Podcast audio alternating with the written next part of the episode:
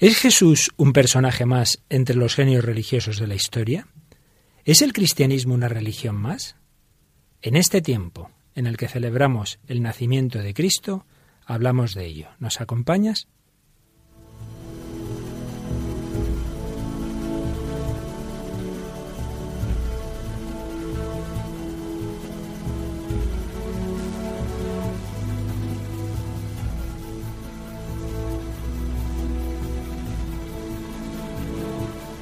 Comienza El hombre de hoy y Dios.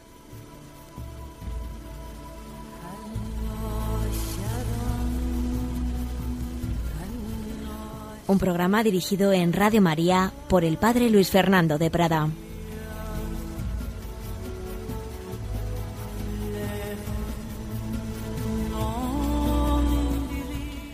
Un cordial saludo, queridos amigos, queridos oyentes de Radio María y por supuesto Santa y feliz Navidad. En este tiempo en que estamos celebrando el nacimiento de Jesucristo, seguimos hablando de Él, de Jesús, de Jesús, el Dios que se quiere comunicar con todos los hombres.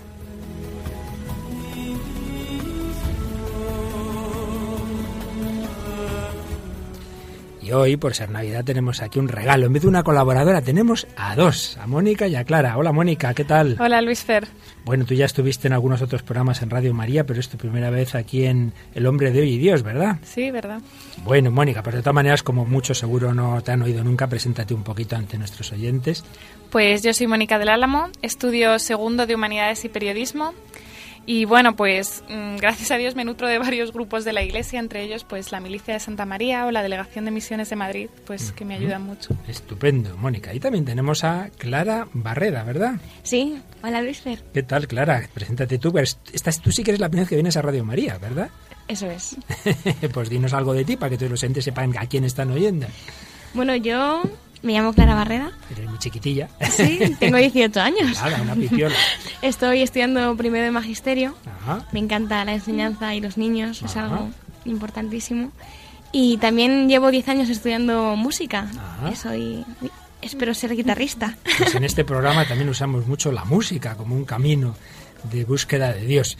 Y solemos recordar los correos que nos han escrito los oyentes. Esta vez, en vez de correo, tenemos una carta de una querida oyente. Vamos a leer parte de la misma. Mónica, ¿nos la quieres leer?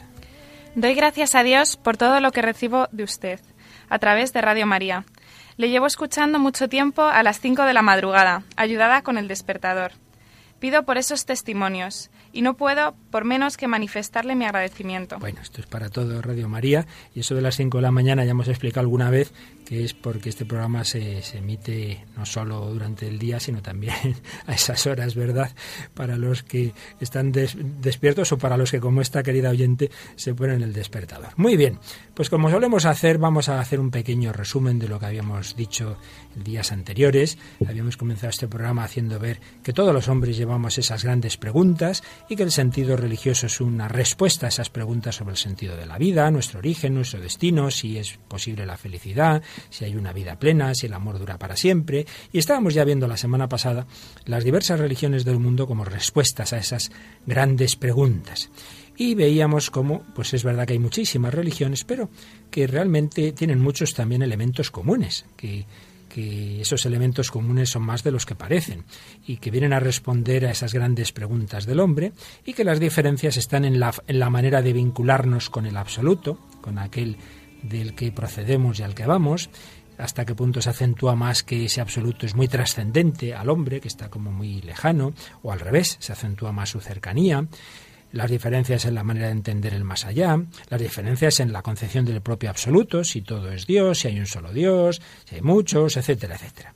Y recordábamos así, por supuesto, de una manera muy breve, muy resumida, esas grandes religiones de la historia, esas religiones primitivas que se suelen agrupar en dos grandes corrientes, aquellas digamos de constante telúrica, es decir, donde se acentúa mucho lo terreno, telus, telúrico viene de telus, tierra, pues como eh, la, vinculación más con, con, la tierra como algo sagrado, o bien la constante celeste, más mirar hacia arriba, más mirar hacia el cielo, Dios como el que está más hacia arriba. Y esos dos grandes troncos históricos donde se pueden agrupar las grandes religiones, el tronco indoeuropeo y el mundo oriental, y ahí tenemos el hinduismo, el budismo, confucianismo, taoísmo, formas de dualismo, etcétera, y por otro lado el tronco semítico y las grandes religiones proféticas, donde están el hebraísmo o judaísmo, el cristianismo y el islam. Bien, y estábamos con una cuestión muy delicada, y es la relación entre el cristianismo y las diversas religiones del mundo. Y decíamos que hay básicamente tres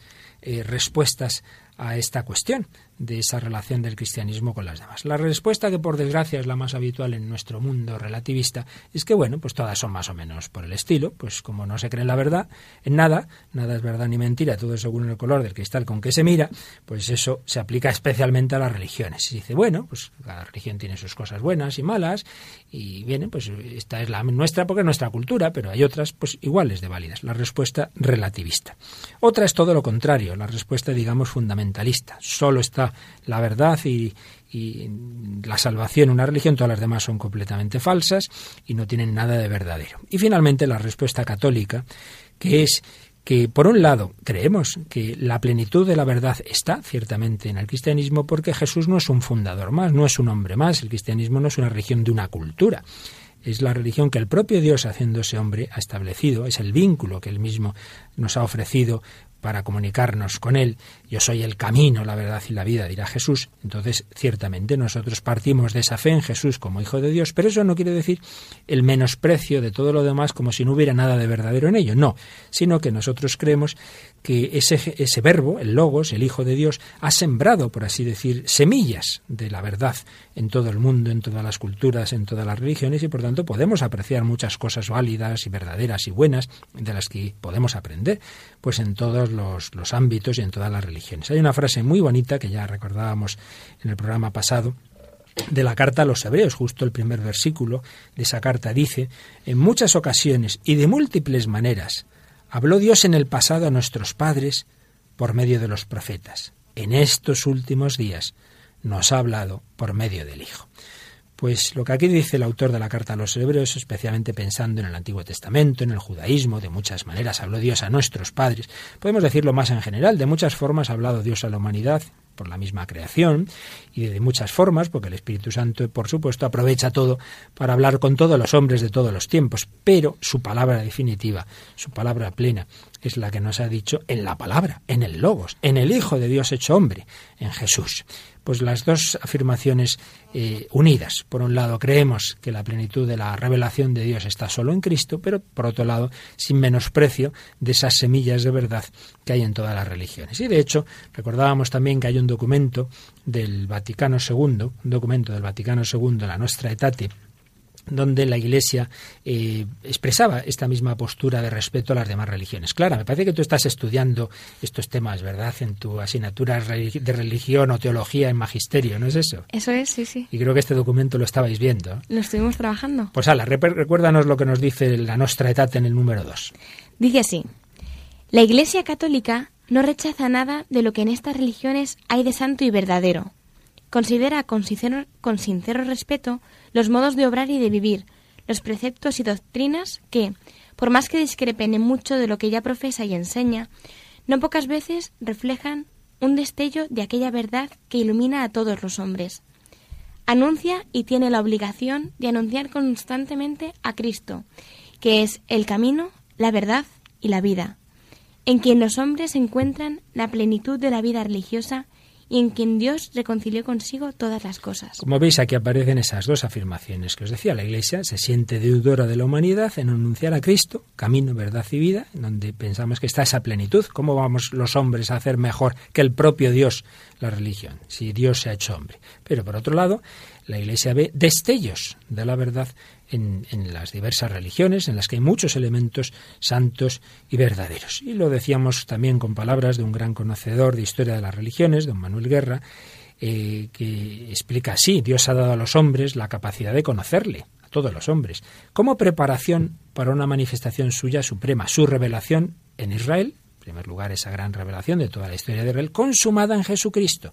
Por eso, dice don Manuel Guerra, por ser de origen estrictamente divino, el cristianismo no sólo corrige las deformaciones que puedan encontrarse históricamente en la religiosidad natural humana, sino que da a conocer la vida íntima de Dios, su misterio trinitario. Claro, esto, ¿cómo podíamos saber cómo es Dios por dentro si Dios no nos lo hubiera dicho? La revelación, su misterio trinitario. Y anuncia la libre decisión divina de hacernos participar de él. En la revelación Dios nos ha comunicado que nos quiere hacer partícipes de su propia vida divina. Por eso, concluye Manuel Guerra, el cristianismo puede recoger todo lo positivo preexistente en las diversas religiones, purificándolo y elevándolo. Y esto es lo que vamos a intentar ver hoy, cómo el cristianismo purifica, eleva todos los elementos de verdad que hay en todas las religiones, pero a la vez la plenitud está en ese Jesús, Dios y hombre. Claro, esa es la clave de nuestra fe que Jesús no es simplemente un superhombre, un superstar, una figura extraordinaria, es Dios y hombre, camino, verdad y vida, único Salvador. Y alguien con quien podemos hablar, porque un elemento que a veces se da en distintas corrientes religiosas, especialmente del mundo oriental, es una cierta concepción impersonal del absoluto. Pues sí, el hombre busca el absoluto, el hombre busca el, la comunicación eh, con, con, ese fundamento de toda la realidad, pero mm, en ese mundo en general no hay una concepción de un Dios personal, como si tenemos en el, todo el tronco judío-cristiano, pero desde luego en el cristianismo de una manera clarísima, esa relación personal, y por eso podemos hablar con Dios. Y hoy traemos una película preciosa, muy habitual en el tiempo navideño. Mónica, ¿nos recuerdas qué película vamos a escuchar? Pues vamos a hablar de Qué bello es vivir, que es una película pues de 1946 del director Frank Capra y pues que pues como has dicho, ¿no? que estamos muy acostumbrados a verlos todas las Navidades en nuestras televisiones y, y bueno, pues se ve la vida de un hombre que contempla cómo hubiera sido la vida de los que le rodean, de los que forman parte de su vida, si él no hubiera existido, ¿no? Y también pues por ese ángel, ¿no? Que quiere conseguir sus alas y que también sale ahí en la película. Sí, ese hombre que es el protagonista está interpretado por quién era el actor? Por James Stewart y también sale luego Donna Reed. Sí. Sí, sí, es una maravilla de película.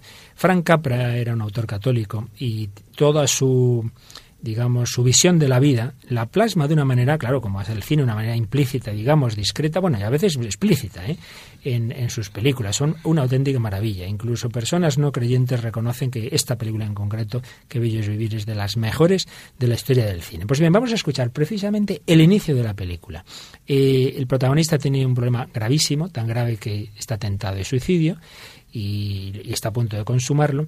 Entonces las personas que ven que está en ese problema rezan. Y vamos a escuchar esas oraciones y, digamos, la respuesta de Dios que aparece al principio de esa película, como Dios habla ahí en el cielo.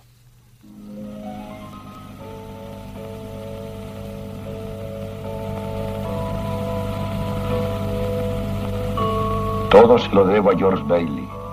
Ayúdale, Señor. Jesús, María y José Ayudad a mi amigo George Bailey. Ayuda esta noche a mi hijo George. Dios mío, jamás ha pensado en sí mismo. Por eso ahora atraviesa esta situación. George es muy bueno. Sácale de esta, Señor. Le quiero, Dios. Le quiero. No le abandones. Virgencita, ¿qué le pasa a papá? Jesucito, tráenos a papá.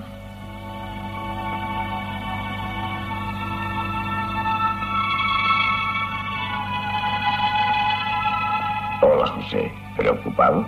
Tendremos que mandar a alguien abajo. Solicitan voluntarios para prestar auxilio a un tal George Bailey. George Bailey. Sí, esta es su noche crucial, tiene razón. Hay que mandar a alguien sin perder tiempo. ¿A quién le toca? Esa es la razón de mi visita, señor. Otra vez está en puertas el relojero. Oh, Clarence. Aún no le han dado sus alas. Acabamos de cruzarnos con él. No me extraña, señor. Tiene el coeficiente de inteligencia de un conejo. Sí, y la sana fe de un niño. Ingenuo. José, que venga Clarence. ¿Me has llamado, señor? Sí, Clarence. En la Tierra un hombre precisa de nuestra ayuda. Espléndido. ¿Está enfermo? No, peor, desesperado. Justo a las 10.45 de la noche, hora terrestre, ese hombre se verá privado de uno de los más grandes dones que yo le he dado. Santo cielo, su vida. Solo me queda una hora para vestirme. ¿Qué moda tendrán ahora? Aprovecha esta hora para trabar conocimiento con George Bailey. Bueno, ya veía yo aquí las caras de mis dos colaboradoras casi emocionadas. Es una preciosidad, ¿verdad? La película es increíble, increíble. Yo lloro siempre que Tú la lloras veo. siempre, es que nuestra Clara es muy, muy emotiva.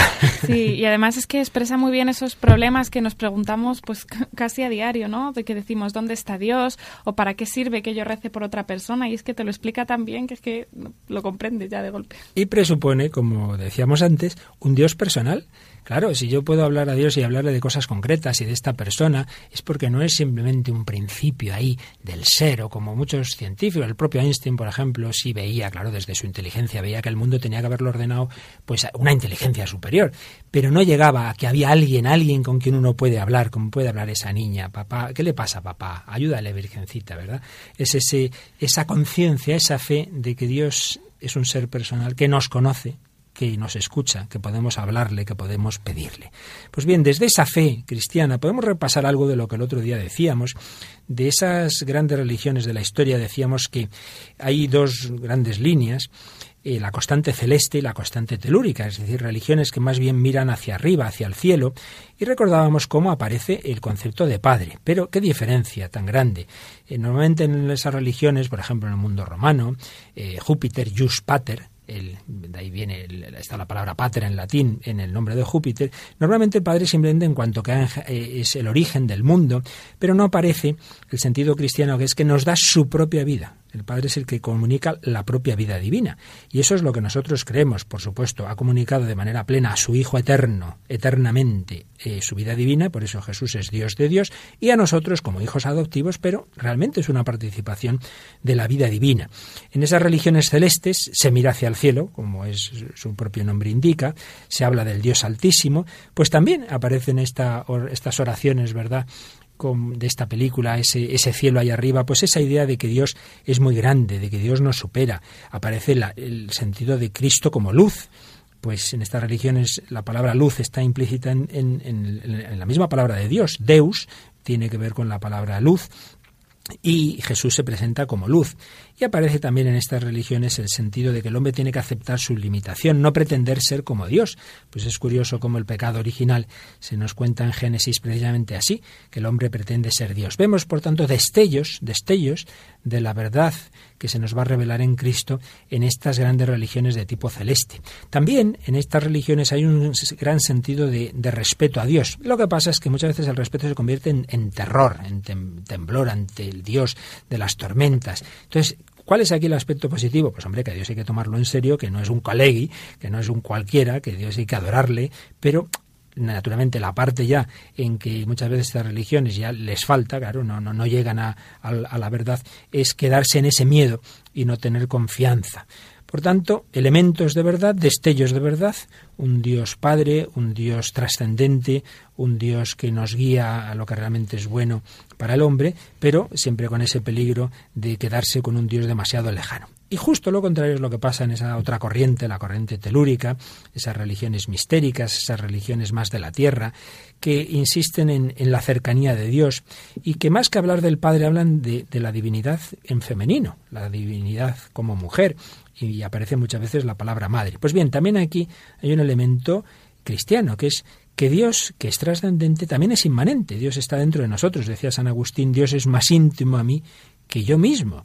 Y esto es verdadero. Dios está en lo más profundo de nuestro ser. Dios está muy cercano. Incluso podríamos decir que esa maternidad de Dios, ese usar los términos femeninos para Dios, de alguna manera es una, eh, podemos ver aquí una prefiguración de cómo Dios nos va a querer dar una madre, nos va a dar a la Virgen María, también como una manera de acercarse a nosotros.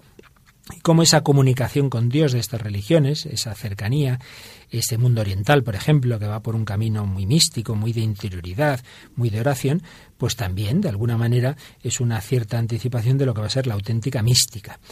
Y por, por supuesto, eh, estos son, digamos, los aspectos positivos. Claro, donde se nos queda corto todo esto es que esa trascendencia del mundo oriental es una trascendencia, digamos, un poco evasiva. Pues yo me yo busco al absoluto, busco a Dios, pero como al margen de este mundo, incluso muchas veces se ve este mundo como algo efímero, como algo más que efímero, como pura apariencia, eh, incluso como algo malo, y claro, eso no es cristiano. El cristianismo, eh, y ya desde el Antiguo Testamento aparece que este mundo es bueno, vio Dios lo que había hecho y todo era bueno.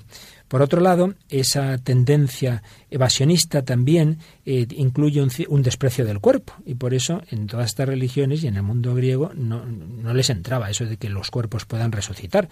El más allá es puramente espiritual y aparece muy muy extendido en el mundo oriental todo el tema de la reencarnación. Nosotros sabemos que no es así, que tenemos una única vida, una única vida, ese gran don de Dios que oíamos en esta película, una única vida, y esa vida se nos ha dado para irnos acercando a Dios y a los demás, para crecer en relaciones personales de amor a Dios, de amor al prójimo. También ocurre muchas veces en ese mundo oriental que sí, que se busca la paz, la serenidad, pero a veces se cae en un egocentrismo, que yo me sienta bien y ya puede hundirse el mundo. Mientras que la mística cristiana nunca nos separa del compromiso con los demás. Pues los grandes místicos de la historia han sido personas a la, a la vez profundamente entregadas al prójimo. No había más que ver esa imagen de la Madre Teresa haciendo oración a las cinco de la mañana en su capilla y luego todo el día con los más pobres de entre los pobres. Y es que, insistimos, la clave está en Jesucristo, Dios y hombre verdadero. Vamos a escuchar una canción de nuestro amigo sacerdote Gonzalo Mazarrasa, sus canciones se oyen muchas veces en Radio María, una de las primeras que compuso antes de ser incluso sacerdote y que nos habla de Cristo, Dios y hombre, que es el centro de nuestra fe.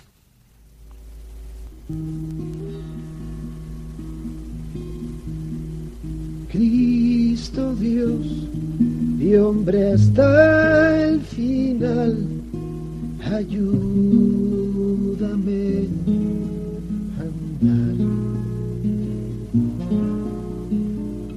tengo vuelta la vista atrás y no puedo mirar.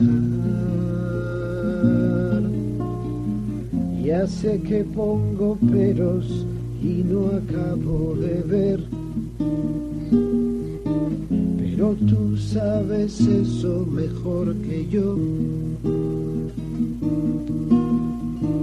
Y juntos de la mano me enseñas a comprender que todo esto no vale nada sin tu amor.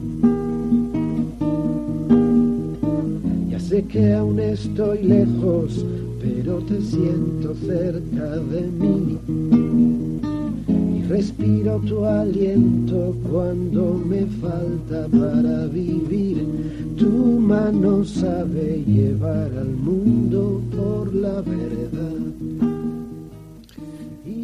Pues aparece en esta canción lo que estamos hablando. que aquí estas dos colaboradoras, ¿qué, qué aspectos de esta, de esta canción os estáis fijando? Ay, Luis Fer, ¿cuántas lecciones me ha dado a mí el Señor? ¿Cuántas? Pues Siempre... alguna. No, bueno, es, es eh, eh, muchas veces, ¿no? Cuando uno se siente solo y se siente ante las dificultades desesperanzado, ¿no? Yo muchas veces, ¿no? Cuando ya han pasado, decía, miraba para atrás y decía, jo, señor, es que estabas ahí especialmente Estaba No te había dejado Jesucristo. No, no, no, además me había agarrado más fuerte, ¿eh? Es que madre mía. Cristo, Dios y hombre hasta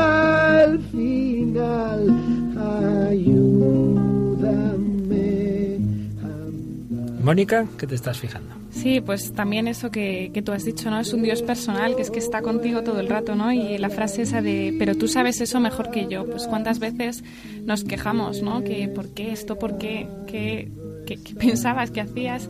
Y luego, pues como dice Clara, ¿no? Lo ves después, tú lo sabías mejor que yo. Es como, si lo sabes, es que cuida de nosotros, ¿no? Es más confianza que eso y nosotros seguimos dudando. Así es, es el Dios trascendente, Dios verdadero, pero hombre, que camina con nosotros, que sabe lo que es sufrir, que ha experimentado la soledad y todas las experiencias humanas. Palpitar de tu corazón junto a mi hermano,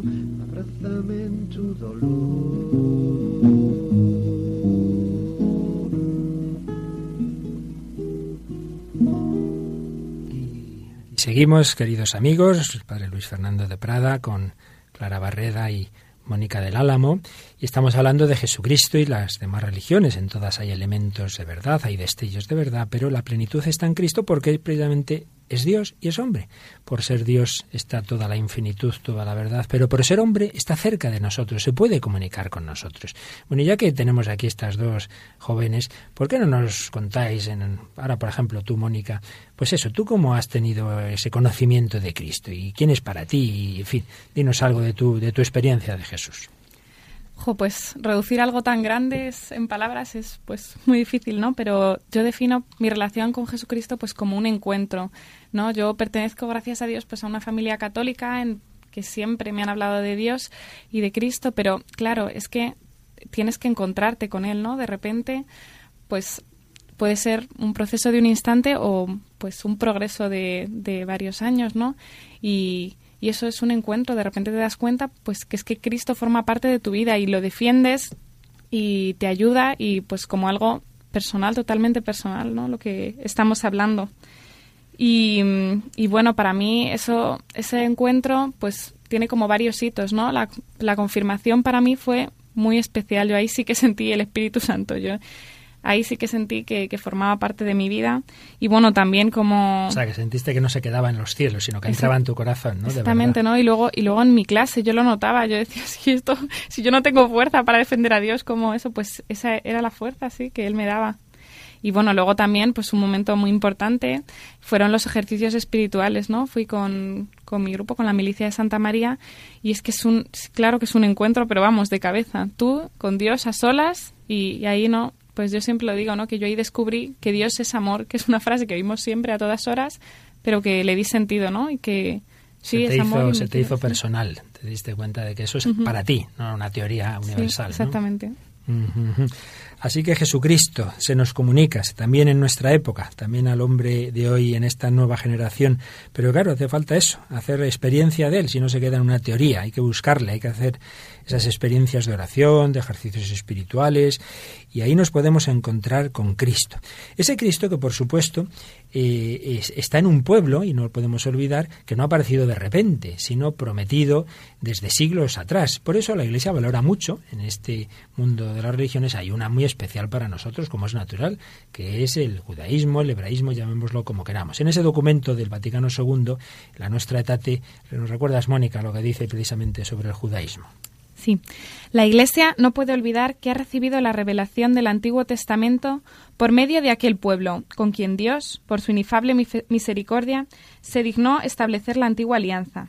Ni se puede olvidar que se nutre de la raíz del buen olivo en que se han injertado las ramas del olivo silvestre que son los gentiles. Cree pues la Iglesia que Cristo, nuestra paz, reconcilió por la cruz a judíos y gentiles, y que de ambos hizo una sola cosa en sí mismo.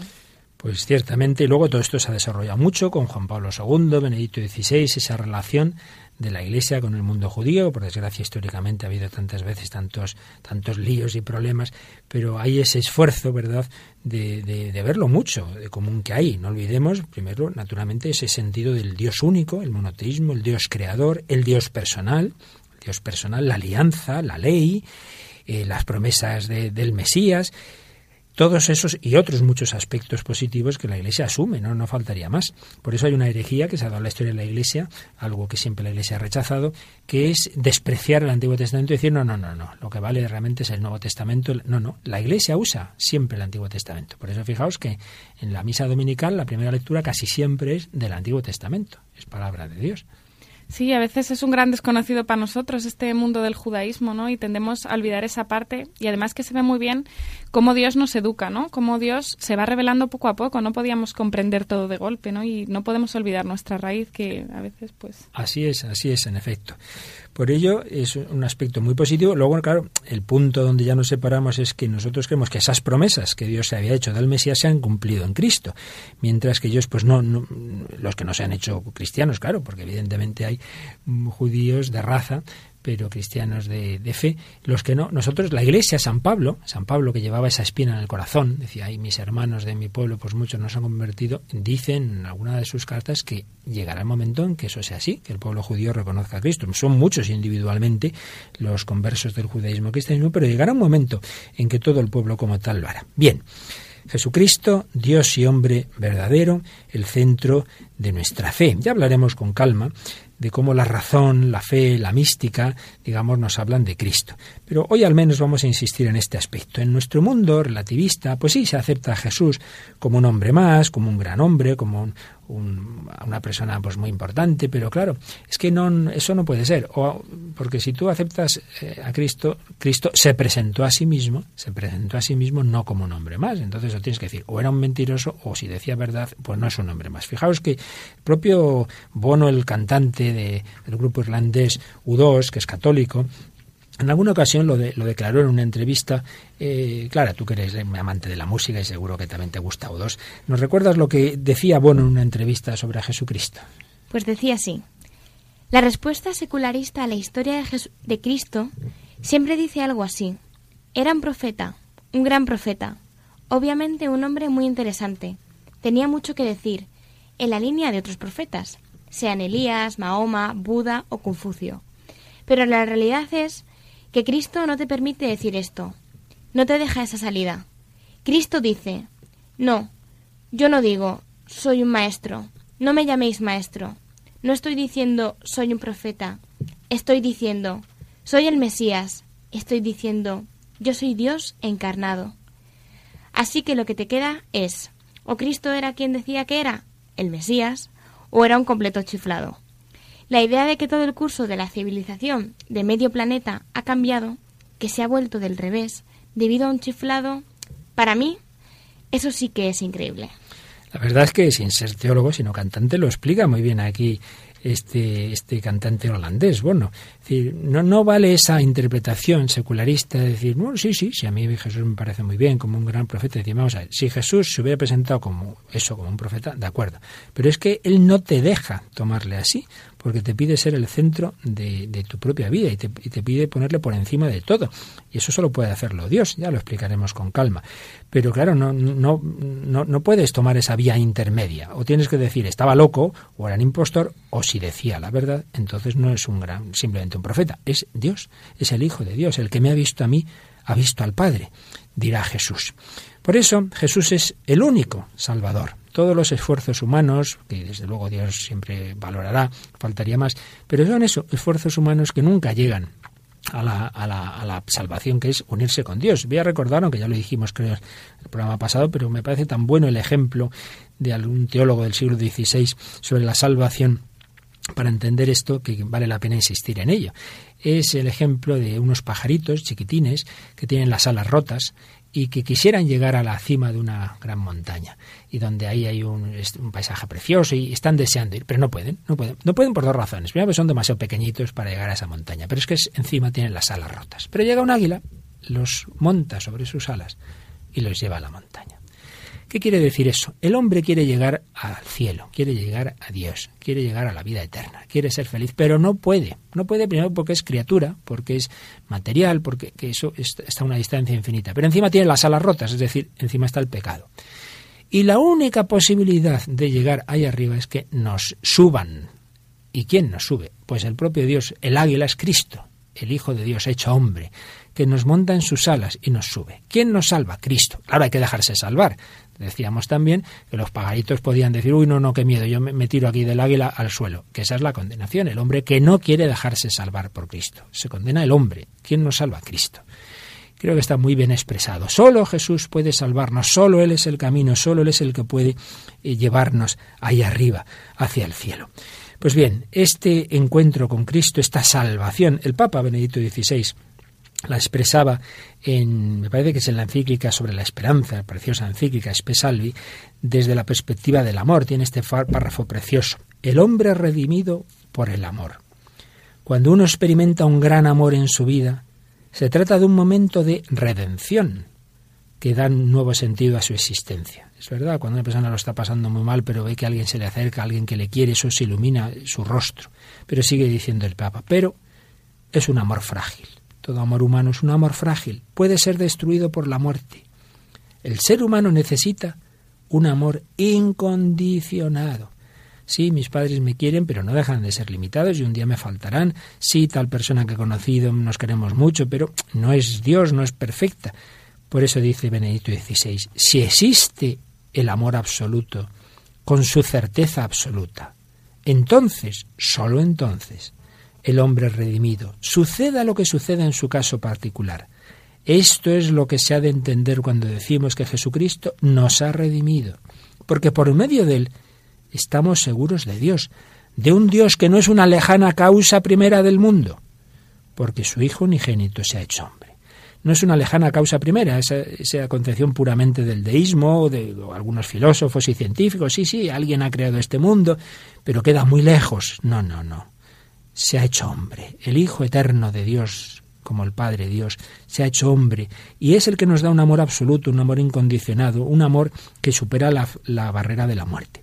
Este amor, pues como antes nos decía Mónica, Mónica lo, lo, experimentó ya desde su propia familia y seguro que Clara también. Cuéntanos tú un poquito, tú cómo has vivido, cómo has descubierto el amor de Dios, el amor de Cristo y en relación con tu propia familia. Yo, Luis Fer, mmm, soy su niña. la niña del Señor. Hay claro una enchufada. Sí. La enchufada, ¿eh? lo tengo clarísimo. y es cierto eso, que yo he crecido, tengo esa gracia, ¿no? esa suerte de haber crecido en una familia cristiana, unos padres estupendos que me han transmitido la fe, ¿no? Y me han servido de ejemplo, de ejemplo vital. Y, y, eso y... Ellos están también en un movimiento sí, de sí, familias, sí, ¿verdad? Sí. por supuesto. Bueno, están en varios. varios. Entonces podría... ¿Cuántos, ¿Cuántos hermanos sois, por cierto? Somos cuatro. ¿Y Mónica? Cinco. Cinco. Aquí tenemos dos ejemplos de familias. Hoy ya, ya se llaman numerosas. Hace tiempo no eran tan numerosas, ¿verdad? Pero hoy sois, ahora es numerosa y especial. Hipernumerosísimas, ¿no? Ya, sí. Madre mía. ¿Y qué has vivido tú en tu familia en relación con la fe? Pues yo, mis padres siempre se han preocupado muchísimo por, por que yo creciera en la fe, ¿no? Creciera en mi, en mi relación con el Señor. Que eso uno lo puede descubrir por sí mismo o también yo creo que necesitamos, ¿no? Esa ayuda de los demás, ¿no? Y de la gente que nos quiere. De hecho, yo muchas veces me encuentro con el Señor en mi vida, ¿no? Pero me ayudan mucho las personas, me ayudan mucho mis amigos. Eh, mis padres siempre han estado preocupadísimos, ¿no? Y, y, y es eso, experimentas eh, al Señor a través de otras personas, ¿no? Es que... Y, y, ves cómo, cómo, te quieren. Y, y tú, en, en, esa tu experiencia en particular, para ti Jesús, eh, ¿quién es? ¿Para ti qué significa en tu vida? Para mí Jesús es... Eh, es ¿Cómo decirlo, Luis? Pero es que está difícil de explicar. Dilo, dilo, con toda tranquilidad. Es, es mi enamorado. O sea. no, no, no, sabía cómo decírtelo. Bueno, eso no quiere decir, como que lo excluye, ¿verdad?, que Clara tenga vocación religiosa, porque todo cristiano tiene que darse cuenta de que Cristo, en efecto, es el esposo del alma. Claro que sí. Si es que es... es, es y tú te has dado cuenta que está enamorado de ti. Está enamorado de mí y yo de él. Bien, bueno, pero que, que, el Señor me perdone, que a veces soy un poco... Bueno, nada que perdonar, es que eso es lo que tendríamos que descubrir todos, hija mía. Y además es lo que estamos hablando. Un Dios que es infinito, pero que se nos es tan cercano que uno se puede enamorar de él. Claro que sí, si es que el Señor está ahí, el Señor está ahí siempre buscando que nos enamoremos de él. Pero no sé, yo eso es que lo decía antes, ¿no? Soy su niña y me, me, es que me tiene, vamos, yo me considero una privilegiada Sin y duda. me considero súper afortunada y son tantas las gracias, ¿no? Son tantos los dones que no puedo más que estar agradecida. ¿Y, y alguna manera en particular que tú vivas así esa relación personal con Jesús? ¿Qué es lo que te ayuda a tener el, el trato con él? Pues la oración, ¿no? Por supuesto, yo, claro, con toda, con toda relación de amistad necesitas un tiempo, ¿no? Uh -huh. Dedicar y hablar con esa persona y que uh -huh. te cuente y tú le uh -huh. cuentas. Pues lo mismo es el Señor, es un amigo, es y, y necesita, ¿no? Quiere, que además él está deseando que, que, quieras pasar un rato con él, ¿no? Que compartas tu tiempo y, y él está ahí siempre, entonces la, la oración, ¿no? Te, me, me, ayuda mucho, ¿no? Tengo que rezar más, ¿eh? ya que estoy aquí, claro, pero... Claro. ¿Y, algún, ¿Y has hecho también como Mónica momentos especiales de, de, retiro, de silencio? Sí, por supuesto. De hecho, hace poco estuve de ejercicios espirituales con la Milicia de Santa María, me invitó Ajá. Mónica. Y sí, fue una experiencia, es una, la experiencia en silencio, ¿no? De pararte y decir, a ver, Clara, ¿qué, ¿qué es lo que es realmente importante? A ver, Entonces te reflexionas, piensas, rezas y estás con el Señor y el Señor... Además es que cuando, cuando realmente te paras a, a hablar con Él, eh, te, te invade ¿no? el Espíritu Santo y, y ve- empiezas a ver todo con mayor claridad. Y, y además puedes, puedes sentir esa, esa ayuda ¿no? que, que todos necesitamos. ¿no? Entonces las dos tenéis la experiencia de que por un lado hay una comunicación con Dios, pero eso que ese Dios es muy cercano, ¿no? Y que puedes tener un trato con él como con un amigo, ¿no? Sí, y además con un amigo como, como cualquier amigo, ¿no? Hay momentos que a lo mejor estás tú peor o que sientes menos a Dios, ¿no? Descubres cuando tienes, pues con la oración descubres que a veces la oración pues no es sentir, ¿no? No es sentimiento, es pues como un amigo, ¿no? Hay veces que estás mejor tú, otras veces que estás peor, hay veces que solamente puedes sentarte y decir, pues no sé ni qué hago aquí, ni nada, pero bueno, yo te quiero y yo qué sé, pues ayúdame o cosas Pero así, ¿no? estás, y en todo momento, como bien decías, momentos de alegría, momentos de dificultad. Pues vamos a, a escuchar un corto de otra película, un, un- un corte, un momentito de otra película, una película que yo sé que a Clara le gusta mucho, ya que estamos hablando de la familia. Introdúcenos, Clara, a qué película no- nos referimos. Pues mira, es La Gran Familia. Ah, de, de Fernando Palacios. Es una película de 1962 que, que narra la historia de una familia numerosa, formada por un matrimonio que es Alberto Closas, que de- es el padre, y es un aparejador pluriempleado, bueno, en fin, imagínate, son 12 los hijos que tiene, y la mujer Amparo Soler, que es la, la madre, ¿no? ujú. Y bueno, no. ¿Y el perdón, abuelo? ¿Y el abuelo? El abuelo, el abuelo que es Pepe Isbert. Pepe Isbert, inolvidable actor español también, sí. Me he confundido, son 15 hijos. 15 no 12, hijos, ya me 15. parecía a mí, sí, sí, sí. Y esto no, esto, esto existe, ¿eh? No pensemos que esto solo es a las películas. Hay, hay familias, pues también de 15 hijos, sí, sí. A mí no me importaría. Un 15 hijos, ¿te Pues imaginas? nada, nada, a ver si el señor te los concede. Ojalá, ojalá. Lo que el ¿Y qué quiera. pasa en la película? Bueno, pues eh, narra pues eso, ¿no? Como mm, eh, los problemas que van sucediendo y eh, hay un momento muy importante en el que el hermano el hermano pequeño se pierde. Se llama Chencho. Chencho. Y se pierde y entonces, claro, toda la familia pues se moviliza para buscarla. Más es que se pierde por las fechas de Navidad. Y van a celebrar la Navidad sin Chencho. Sin y no, bueno, está toda la familia eh, pues se pone en marcha a buscarle y tal. Y, Y entonces una- vamos a ver una escena sí. precisamente que... que- Una- que- sí, sí, es una de mis escenas favoritas, ¿no? Que como eh, uno, un hermano que tendrá unos 10 años, no recuerdo cómo se llama, eh, en un momento dado pues había escrito la carta a los Reyes Magos. es Entonces, un hermano que es muy gamberro. es muy es el gamberro de la familia, por Mm. supuesto. Y, y nada, coge su carta de los Reyes Magos y se va corriendo a la calle a buscar a los Reyes Magos, un- pues unos que hay por ahí sentados. eh, En unos grandes en almacenes, los sí. grandes almacenes, pues eso, reci- recibiendo a los niños, escuchando qué van a pedir para, pues eso, para los Reyes Magos. Y entonces le, pues le explica, ¿no? Se cuela y, y le, le ruega a un rey mago que, que mira que ya no hace falta que le traigan la bicicleta. No, no lo cuentes, vamos a escucharlo. Vamos a escuchar la escena de esa petición del hermano gamberrito al rey mago. Muy tierno.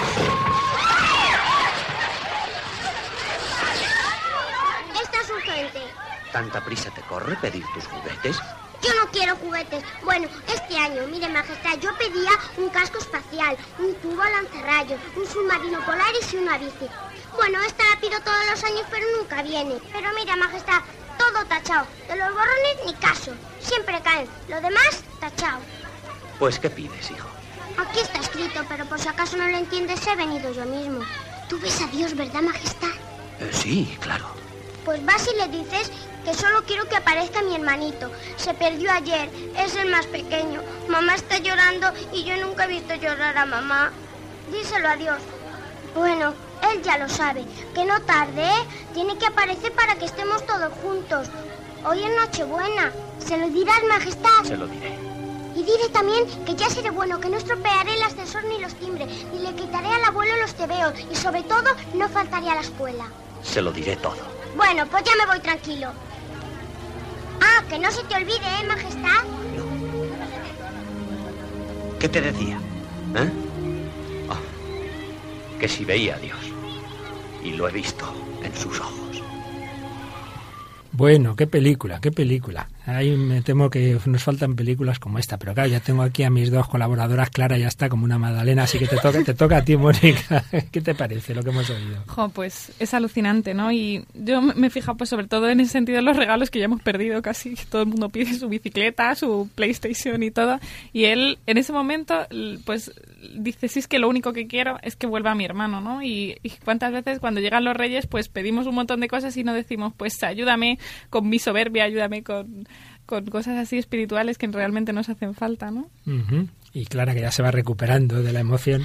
Pues que esta película la veo todas las navidades con mi familia y ah. siempre lloro. es que es igual que con la de Que Bello Vivir. Es que es, es, tan, es tan la humildad, ¿no? La sencillez de ese niño que, que va y le dice, ¿Tú, tú ves a Dios, ¿verdad? Pues por favor, dile que aparezca mi hermanito, búscamelo y tráelo, que si mi mamá nunca llora y la he visto yo. Y cómo, a mí me llama muchísimo la atención, ¿no? Como ese niño que ve llorar a su madre y dice, pero, mm, pero ¿cómo, no? O sea, y, va y con toda su sencillez, pues va. Pues mira, vas, a llorar otro poco porque voy a contar una cosa que más de una vez se ha hecho público y su protagonista, digamos, lo ha contado, y yo lo he contado mil veces, pero creo que en la radio nunca, creo recordar. Y esta es la historia de un, profesor extraordinario que en Radio María a veces se ponen sus, sus charlas, don José María Alsina, y, tienen ocho hijos, precisamente. Es una familia numerosa.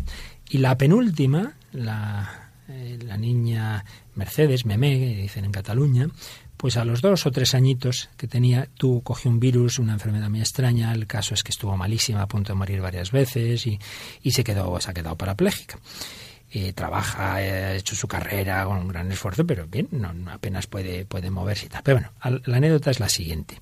Nos contaba su padre en una conferencia hace ya bastantes años lo siguiente. Estaban viendo en familia esta película. Estaban viendo La Gran Familia. Y Meme tenía entonces tres o cuatro añitos. Y sale la escena que nos recordabas antes, Clara, en que Chencho se pierde en la Plaza Mayor de Madrid y lógicamente se, echa a llorar. A un niño que se ha perdido está llorando. Entonces Meme, al ver la escena de la película, su comentario espontáneo fue ¿por qué llora ese niño? ¿Es que acaso no tiene mamá?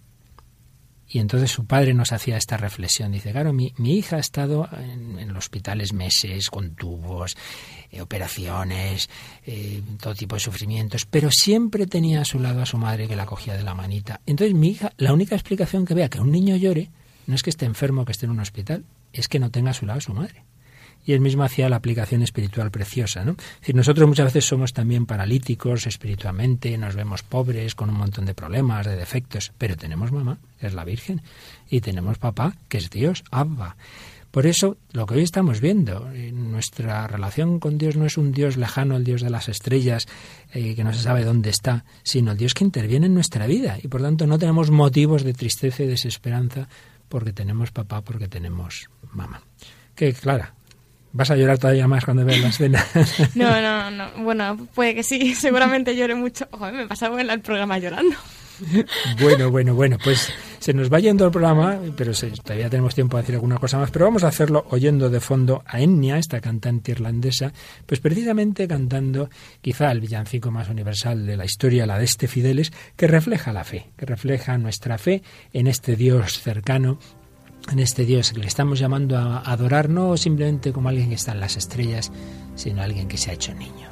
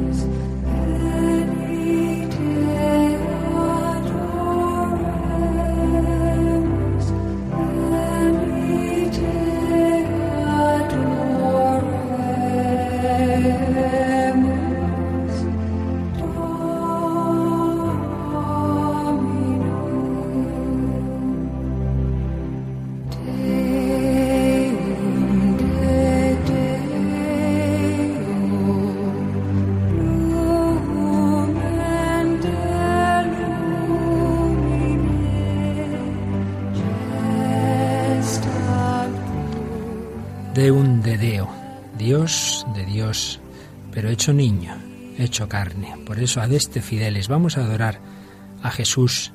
En Jesús se nos ha manifestado Dios. Juan Pablo II, en la exhortación Christi Fideles Laici, tiene un párrafo precioso en que resume el núcleo del cristianismo, el núcleo de la buena nueva.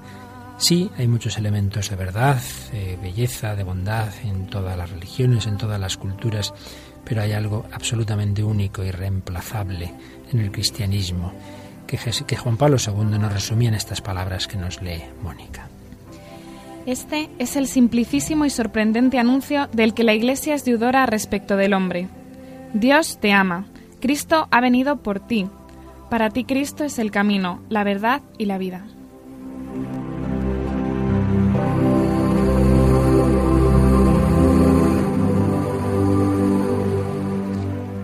Dios te ama. Cristo ha venido por ti. Dios nos ha quedado en la estratosfera. Dios se preocupa de George Bailey, Dios se preocupa de Chencho, pero lo que son películas es realidad. Dios se preocupa de Memé, Dios se preocupa de ti que ahora nos estás escuchando. Dios nos ha quedado en ser nuestro creador, nuestro legislador, sino nuestro hermano, nuestro amigo, aquel que ha compartido nuestra vida humana y que quiere ser camino, verdad y vida, para que subidos a las alas de esa gran águila divina, lleguemos a la plenitud, a la salvación, a Dios.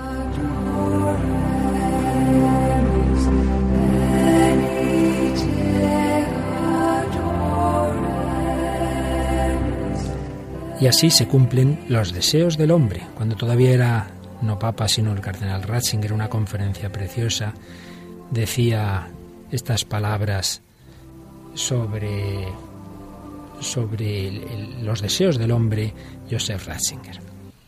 Solo el Dios que se hizo él mismo finito para abrir nuestra finitud y conducirnos a la amplitud de su infinito, responde a la pregunta de nuestro ser. Solo el Dios que se hizo el mismo finito, se hizo hombre, para abrir nuestra finitud y conducirnos a la amplitud, a la amplitud de su infinitud, responde a la pregunta de nuestro ser. La pregunta de nuestro ser, con la que empezábamos este programa hace ya semanas, nuestra pregunta de si es posible la felicidad, la verdad, la eternidad, un amor incondicional, nos la responde Cristo, el Dios que se hizo finito. García Morente, del que ya hablaremos con calma en otro programa, cuando pasó del Dios de la filosofía al Dios de la fe y experimentó la fe cristiana, decía y escribía después en el hecho extraordinario, ese es Dios que entiende a los hombres, que vive con los hombres, que sufre con ellos, que los consuela, que les da aliento, que les trae la salvación. Si Dios no hubiera venido al mundo, si Dios no se hubiera hecho carne de hombre en el mundo, el hombre no tendría salvación, porque entre Dios y el hombre habría siempre una distancia infinita que jamás podría el hombre franquear. Pero Cristo, Dios hecho hombre, a ese sí que lo entiendo y ese sí que me entiende.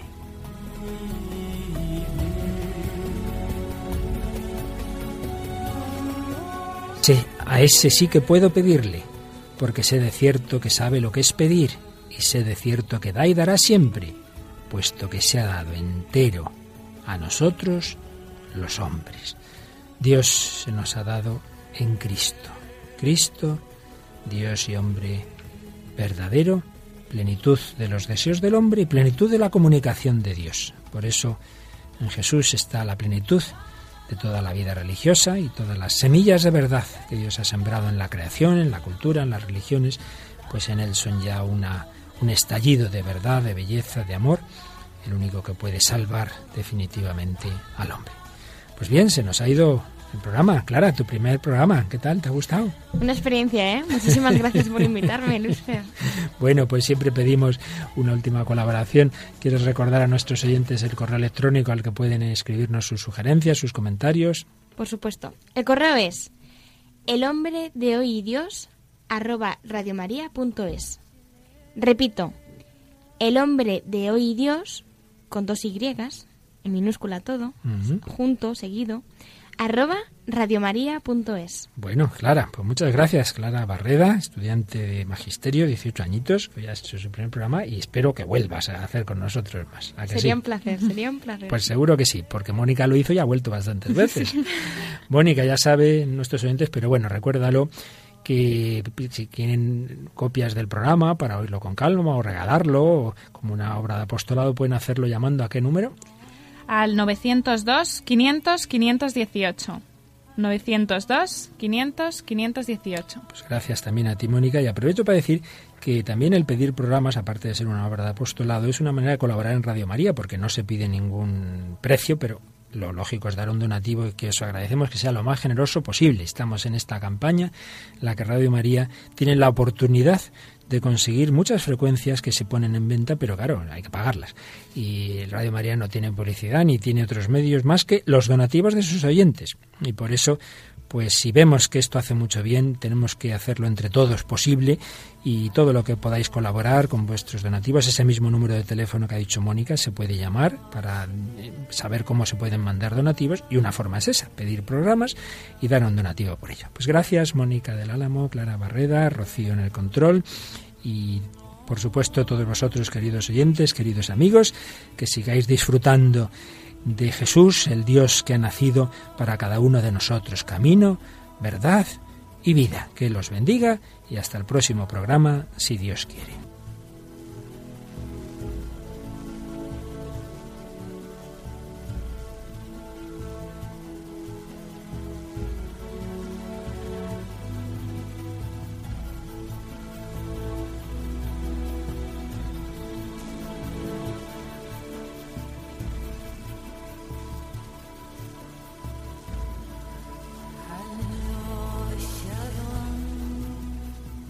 Finaliza así en Radio María, El hombre de hoy y Dios, un programa dirigido por el Padre Luis Fernando de Prada.